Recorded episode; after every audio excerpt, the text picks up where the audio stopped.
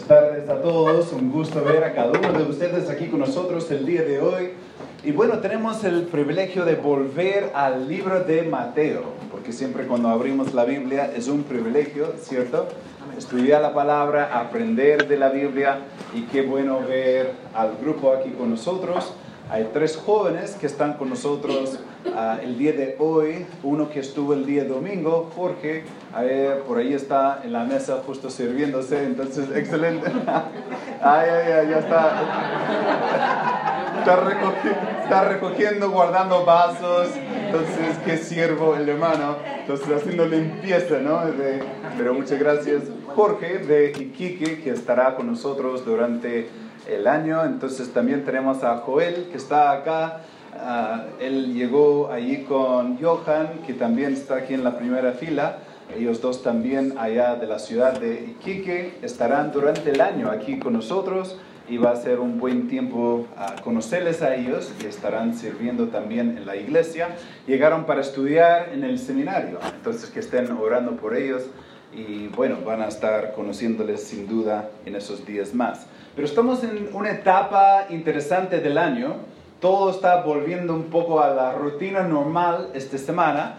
Muchos volvieron a clases. A ver cuántos volvieron a clases. Levanta la mano. ¿Cuántos de, de, de los papás, sus hijos volvieron a clases? Entonces, todas las actividades normales. Y lo interesante, estamos por leer un texto hoy de cómo Jesús va a iniciar su ministerio público. Y nosotros podemos aprender algunas verdades y también aplicarlo ahora, bueno, no comenzando un año ah, de, de, enero, pero ya la etapa del año cuando tomamos la fuerza de todas las actividades, hay algunos principios que también nos pueden servir. Jesús comenzó un gran ministerio con algunas cualidades de carácter. Y nosotros podemos eh, comenzar o avanzar ahora en este año nuevo que tenemos para servirle al Señor con ciertas cualidades de carácter. Y quiero verlo con ustedes. Vamos a leer del libro de Mateo, capítulo 3, del versículo 13 en adelante. Dice la Biblia, entonces Jesús vino de Galilea a Juan al Jordán. Aquí tenemos Juan el Bautista. ¿Por qué es llamado el bautista? Porque él bautizaba a la gente. Entonces dice acá que llegó a Juan para ser bautizado por él. Ya, una pregunta, ¿por qué fue la gente bautizada? Ya sabemos, si estamos viendo una línea de tiempo y si colocamos la cruz acá en el medio, ¿no? Entonces, bueno, aquí tenemos la cruz. Entonces, pensando de la cruz hacia atrás en la historia y pensando la cruz hacia adelante, estamos unos dos mil años para allá, ¿cierto? Entonces, después de la cruz, y vamos a hablar un poco de eso el día de hoy brevemente, bueno, Jesús dijo cuando él fundó la iglesia y dio las instrucciones a los discípulos que deben ir a todo el mundo predicando el Evangelio, el, el mensaje de la cruz, que Jesús fue el último sacrificio, cuando la persona colocaba su fe en Cristo, deben ser bautizados. Y bueno, eso lo hablamos un poco después. Pero antes del, de la cruz, antes de las instrucciones de Jesús. Ah, Juan estaba bautizando a la gente.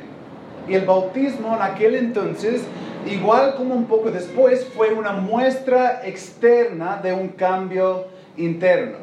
Cuando uno decía, tomo la decisión de dedicar mi vida a Dios, ya tiempo de la cruz hacia el pasado, Antiguo Testamento, a veces allí en el templo, el tabernáculo, hacían momentos de, lavarse de forma externa, mostrando un deseo interno. Bueno, Juan de la misma forma decía a la gente, pasen aquí al río si ustedes han tomado la decisión de arrepentirse y poner la fe en, en, Dios y seguirle a Él, entonces bien, ahora pasen al agua y pueden mostrar por afuera lo que ha pasado adentro. A veces decimos o se escucha, no digo decimos porque no lo digo, pero se escucha decir a, la gente después de un bautismo que, que, se quedaron algunas cosas en el agua, el pecado. ¿Lo han escuchado alguna vez? Esta es una enseñanza bastante mala, porque el agua no lava el pecado. No, la sangre de Cristo es lo que nos, nos limpia del pecado. El agua solamente es una muestra externa de lo que pasó en la parte interna. ¿Están siguiendo el hilo? Ahora la pregunta viene, ¿por qué Jesús va a bautizarse? Él llega a Juan diciendo, yo quiero bautizarme.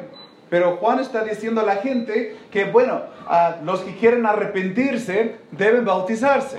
Pero no había de qué arrepentirse Jesús, porque no era un pecador. Vamos a ver lo que dice acá en el texto, versículo 14. Mas Juan, ¿qué dice la Biblia? Se le oponía, diciendo, yo necesito ser bautizado por ti. Juan entendió que Jesús era el Mesías. Y él estaba predicando sin pelo en la lengua allí a todos los judíos diciendo, ustedes están mal y deben arrepentirse y deben bautizarse. Llegó Jesús y él allí predicando con fuerza, uff, Jesús, no, no, no, no, no, yo no puedo bautizarle, yo debo ser bautizado por usted. Y allí él, él reconociendo que Jesús no es, no es un hombre normal, es Dios en la carne, es el, el prometido por Dios. Y Jesús dice en el versículo 15, pero Jesús le respondió, deja ahora, porque así conviene que cumplamos toda justicia. Entonces le dejó. Y Jesús, después que fue bautizado, subió luego del agua. Interesantemente, el bautismo siempre ha sido por inmersión. Entonces subió luego del agua y he aquí los cielos le fueron abiertos y vio al Espíritu de Dios que descendía como paloma y venía sobre él. Y hubo, hubo una voz de los cielos que decía, este es mi Hijo amado en quien tengo complacencia. Qué, qué escenario tan espectacular, ¿no? ¿Y qué podemos nosotros aprender acá de, del relato? Y vamos a verlo y, y aprender algunas cosas. En primer lugar, si estamos por comenzar algo nuevo, bueno, Jesús comenzando su ministerio nuevo, Él comenzó en humildad, en humildad. Él no llegó como el rey de los reyes diciendo, ya pueblo de Israel, aquí estoy para que todos estén arrodillados. Eso sí va a suceder. La Biblia nos enseña que cada rodilla va a doblarse y de forma correcta. Pero Jesús no comenzó su ministerio así llegó de forma humilde diciendo, yo también quiero ser bautizado, yo también quiero involucrarme en eso. Juan, él entendió lo lógico, Jesús, pero no tiene de qué arrepentirse. ¿Cómo va a bautizarse? Y Jesús dijo, no, prefiero cumplir con todos los patrones. Jesús había ido al, templo, había participado en las fiestas de los judíos, había participado en todas las cosas que los judíos hacían. Él era un judío, ah, ¿cierto? A veces personas me preguntan, ah, la religión de ustedes es una religión extranjera. Sí, es judía, viene de un hombre judío, se llama Jesús, y él es el Hijo de Dios. Entonces la verdad viene del cielo si quieres ser un poco más específico. Y, bueno, tenemos un libro interesante que quisiéramos compartir y, y, hablar un poco. Pero ya, volviendo acá, Jesús dijo, yo quiero cumplir con todo, quiero hacer todo como un buen judío lo haría llevo mi vida cumpliendo con todas las cosas necesarias. Llevo mi vida congregándome, participando, escuchando la Biblia, memorizando los textos. Entonces, estoy poniendo el ejemplo, el ejemplo para todos los que estoy por enseñar. Y quiero yo cumplir. Él llegó de forma humilde. Él llegó allá buscando cumplir y servir y, y no llegó allá tratando de ser visto. Y lo interesante es, como la Biblia nos enseña, al momento de, humillarnos, Dios exalta y ahora Él entró sin buscar nada de, de aplauso y aprecio. Y cuando salió del agua, la Biblia dice, descendió como una paloma, no era una paloma literal, era algo como, o sea, la mejor descripción era algo parecido que estaba el Espíritu Santo allí como una paloma y hay una voz del cielo, imagínate una voz del cielo que está hablando, dando una aprobación pública de este hombre que acaba de ser bautizado, que Juan dijo que ni era, ni era digno de bautizarle sin duda preparó el camino para Jesús. Multitudes de judíos escuchando el mensaje, pero Jesús allí comenzó de forma humilde. Juan rehusó bautizar a, a, los fariseos porque no eran dignos del bautismo. Juan rehusó bautizar a Jesús porque él mismo no era digno de bautizar a Jesús. Es interesante leer y ver un poco este tema. El hecho que Juan no quería bautizar a Jesús es evidencia de la vida sin pecado de Jesús. Juan el Bautista, que viene siendo familiar, extendido del mismo, de la misma familia de Jesús. Imagínate como jóvenes, como niños, no sabemos cuánta frecuencia o cuánta cercanía tenía, pero me, pongo en el lugar de los amigos de Jesús. Cuando había un problema, ¿la culpa era de quién? Bueno, sabemos que no era de Jesús, pero a ver, ¿de quién más podría haber sido? Porque él nunca tiene la culpa, porque siempre hace lo correcto, siempre es honesto, siempre ama a su prójimo, siempre cumple con todo. Y Juan lo sabía y por eso él no quiso bautizarle.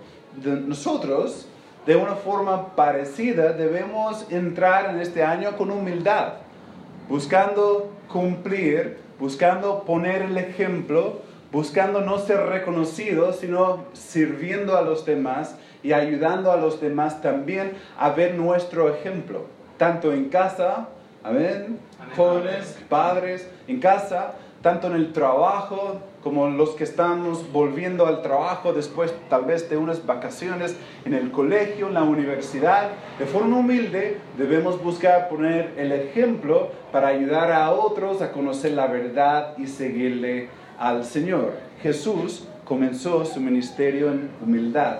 En segundo lugar, el, el ministerio de Jesús comenzó empatizando el Evangelio. Comenzó empatizando el Evangelio. Lo interesante del bautismo que Jesús va a ir desarrollando, porque es como una pista mirando hacia, hacia el futuro, ¿ya? Hablando de, de eso, Juan el Bautista, él mismo había reconocido que Jesús era el Cordero de Dios que quita el pecado del mundo. Entonces, allí apuntando hacia la cruz, Jesús fue bautizado. En Romanos 6, si quieren guardar su lugar aquí en Mateo, y vamos a ir a Romanos capítulo 6, la Biblia nos enseña algo interesante sobre el bautismo. Vamos a leer acá de, del capítulo 6 de Romanos.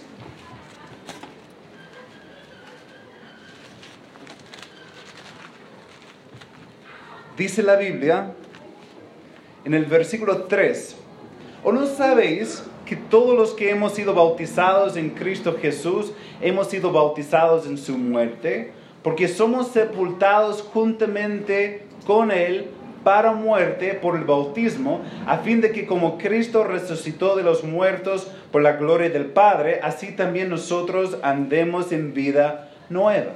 Porque si fuimos plantados juntamente con Él en la semejanza de su muerte, la semejanza de su muerte, así también lo seremos en la de su resurrección sabiendo esto que, que, nuestro viejo hombre fue crucificado juntamente con él, para que el cuerpo del pecado sea destruido, a fin de que no sirvamos más al pecado. La enseñanza del capítulo es que hemos muerto al pecado. Nuestro viejo hombre ha muerto.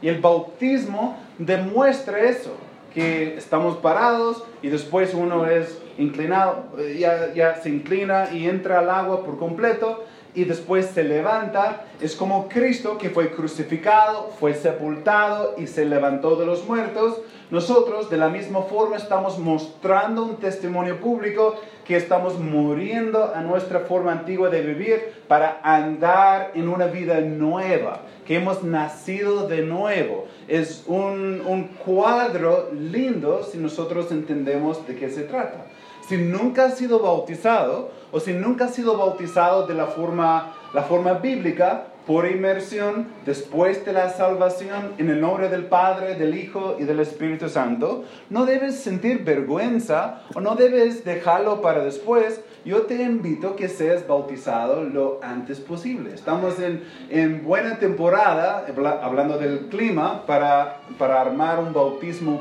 próximamente y creo que no sería mala idea si no está en el calendario, ya ponerlo en el calendario. Y si nunca ha sido bautizado, habla con nosotros, con el pastor Francisco, conmigo, y podemos nosotros ir conversando del tema de la Biblia y también facilitando este paso en tu vida espiritual. La Biblia nos enseña, es el primer paso después de poner la fe en Cristo, lo demostramos de forma pública. Es como un anillo de matrimonio.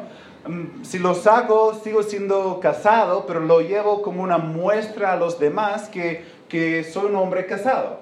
El bautismo es una muestra a los demás. Sin el bautismo sigue siendo creyente si has puesto tu fe en Cristo, pero es un paso de obediencia y refleja el mismo mensaje del Evangelio.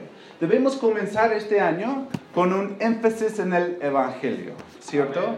Hoy día tuve la oportunidad de, de, bueno, digo oportunidad, tuve que tomar un Uber para ir a buscar el auto que estaba en el taller. Entonces fui y en el camino aproveché de testificar al varón que me llevaba en el auto. Y él me decía de forma muy abierta, si llegara al fin de la vida, durante esos momentos que él no tenía idea dónde iría, pero sí creía un poco en Jesús, un poco en la Biblia, pero, pero sabía que estaba mal. Y fuimos conversando, conversando, y le dejé invitado a la iglesia, no a este, pero una que está muy cerca a su casa, de, de una iglesia que conozco de confianza. Entonces vamos a ver qué pasa. Pero el Evangelio debe ser el énfasis de nuestras vidas, hablando de Cristo, hablando de lo que Él hizo por nosotros. Y Jesús está mostrando, dando una pista por lo que viene más adelante con el énfasis de su vida, de su ministerio, que es el cumplimiento del Evangelio. Interesante, Jesús habló un par de veces del bautismo, pero hablando acerca de su muerte en la cruz. Por ejemplo, Mateo 20, versículo 22, la Biblia dice, entonces Jesús respondiendo dijo, ¿no sabéis lo que pedís? ¿Podéis beber el vaso que yo he de beber y ser bautizado con el bautismo con que yo soy bautizado? Y ellos dijeron, podemos, hablando allí por lo que venía más adelante en su propia vida. Interesante, un tema para seguir hablando, ¿ya? Número tres, ¿cómo inició Jesús su ministerio? Bueno, comenzó el ministerio siendo dirigido por el Espíritu Santo. Siendo dirigido por el Espíritu Santo. ¿Ya?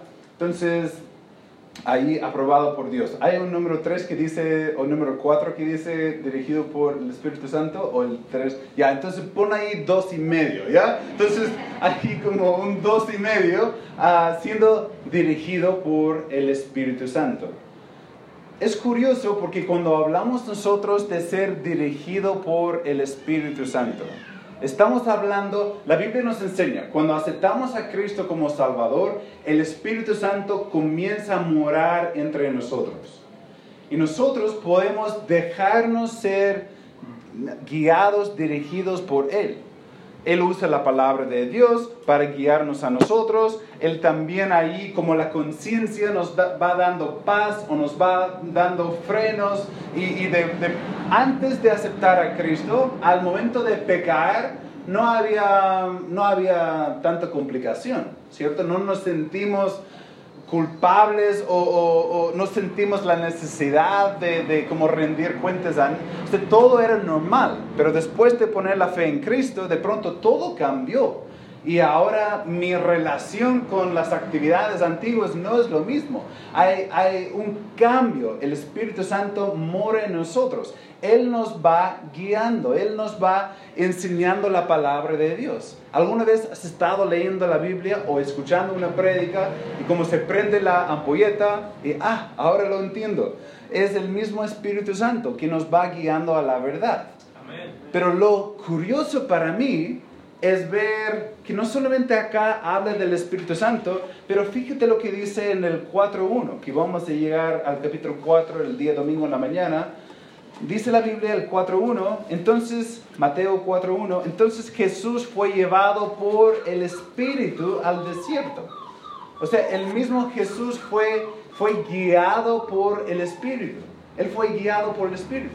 Él, él decidió dependerse del Espíritu Santo. Él siendo Dios en la carne, él se dependía de Dios. Dios, por favor, Espíritu Santo, guíame.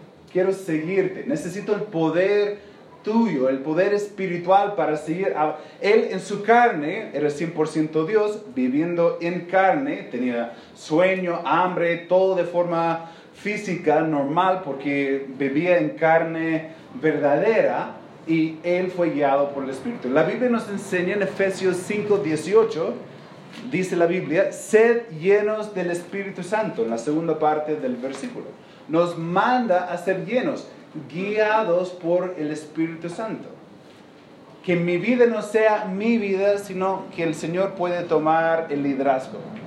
Las decisiones, como hablamos hace varias semanas atrás, no es mi voluntad, sino Señor, bueno, que sea tu voluntad. Si Dios quiere, haré tal y cual. Quiero ser dirigido por el Espíritu Santo. Él se dependía de Él.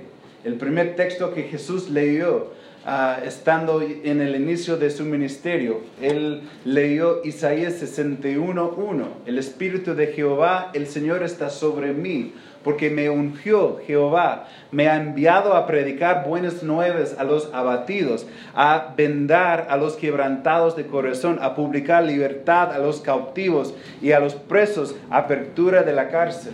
Pero comenzó el Espíritu de Jehová, el Señor está sobre mí. Él fue guiado por el Espíritu Santo. ¿No sería bueno iniciar el mes de marzo diciéndole, Dios, no quiero tomar mis propias decisiones? Quiero ser guiado por ti. Día a día, en el trabajo, en el colegio, colegio en la universidad, Señor, quiero ser guiado. No quiero perder el, eh, quizás el enojo o, las emociones, o no quiero entrar a, sentir el rencor, la molestia, los celos, no, no, no quiero estar pensando de forma pecaminosa. Paso a paso quiero ser guiado por ti fue la actitud de Jesús. En cuarto lugar, o tercer lugar, como depende en los apuntes que está siguiendo, el ministerio de Jesús comenzó siendo aprobado por Dios. Dios llegó a decir allá en el, en el pasaje, este es mi Hijo amado, en quien tengo complacencia. Imagínate estando ahí al lado del río, escuchando del cielo una voz creo que todos estaban ahí, ¿no? Ahí Dios está hablando, eso no lo puedo creer. Y ni tenía el celular allí para como captar el momento y tenerlo para después. Quizás alguien lo grabó para compartirlo después, ¿no? Bueno, no había celulares, esto fue una broma. Pero imagínate, estando ahí y, y conociendo todo el momento, fue espectacular. Pero ¿cómo puedes tú y yo, cómo podemos tener la certeza de la aprobación de Dios sobre el mes de marzo y los meses que vienen. No vamos a escuchar una voz del cielo que, que dice, este es mi querido Mirko, en quien tengo complacencia, ¿no? Pero si Mirko decide seguir la palabra de Dios, él puede saber que Dios está aprobando sus hechos, porque sus hechos reflejan lo que está en la Biblia. Y la enseñanza no es solamente para Mirko, aunque no sería malo aplicarlo a Mirko, ¿no? la enseñanza es para todos, todos nosotros. Podemos aplicar lo que dice la palabra de Dios y tener la aprobación de Dios. ¿Cuál es el próximo paso que Dios está pidiendo de ti? ¿Cuáles son los hábitos que Él está pidiéndote a dejar y los hábitos que te está pidiendo a desarrollar? ¿Cuál es la fidelidad a Él? a su, a su casa, a la iglesia, a la lectura de la Biblia. ¿Qué está Él poniendo en tu corazón que debes hacer? Compartiendo la fe, el Evangelio con otros, siendo bautizado quizás, tomando pasos en tu vida espiritual. Yo te invito que sigamos el ejemplo de Jesús y buscamos ser aprobado por Él porque estamos siguiendo las instrucciones de la palabra de Dios. Vamos a orar. Padre, te agradezco por lo que hemos estudiado. Te agradezco, Señor, por el ejemplo de Jesús y cómo Jesús, Él llegó de forma humilde.